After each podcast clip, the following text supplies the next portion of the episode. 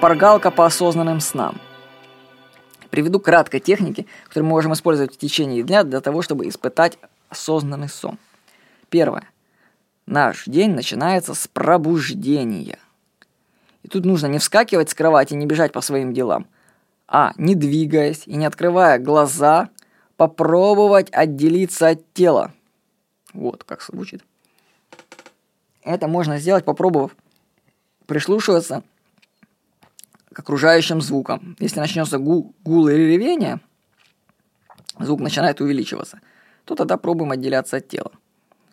Ну, это вот Михаил Радуга. Я, подробнее вы можете узнать о техниках в заметке пробуждения. Я привожу техники Михаила Радуга. Я просто кратко их напомню. Что мы можем прислушиваться к звукам. Если, не помог... Если звук не усиливается, меняем технику. Дальше мы можем попробовать понаблюдать образы. Может быть, картинки перед глазами начнут появляться. Если этого не происходит, опять меняем технику. Попробовать можем вращаться внутри тела. Если не помогает, меняем технику. Ну, то есть пробуем что-то сделать. В общем, как только пробудились. И, возможно, именно в этот момент мы выйдем из тела. То есть, ну для начала просто отслеживайте момент пробуждения.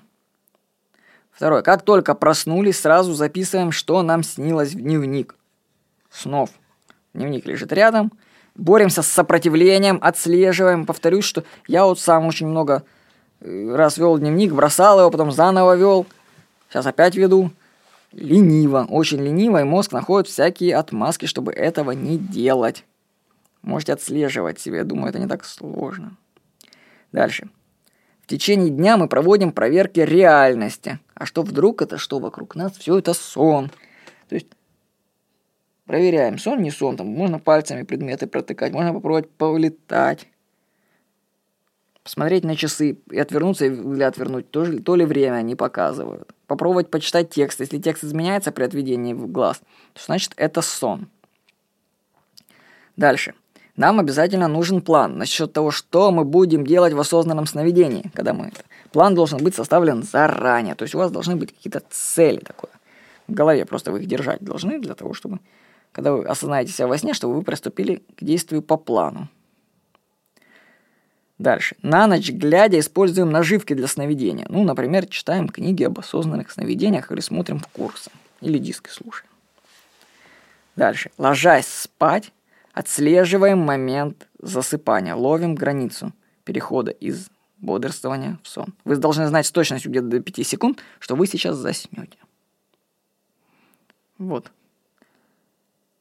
Ну и все, а дальше уже как получится. Если вы среди ночи просыпаетесь, допустим, то вы можете опять ловить фазу пробуждения и фазу засыпания по несколько раз. Вот эти переходы отслеживать. В ночных пробуждениях большая вероятность сделать переход, а самая большая вероятность перехода в сон под утро.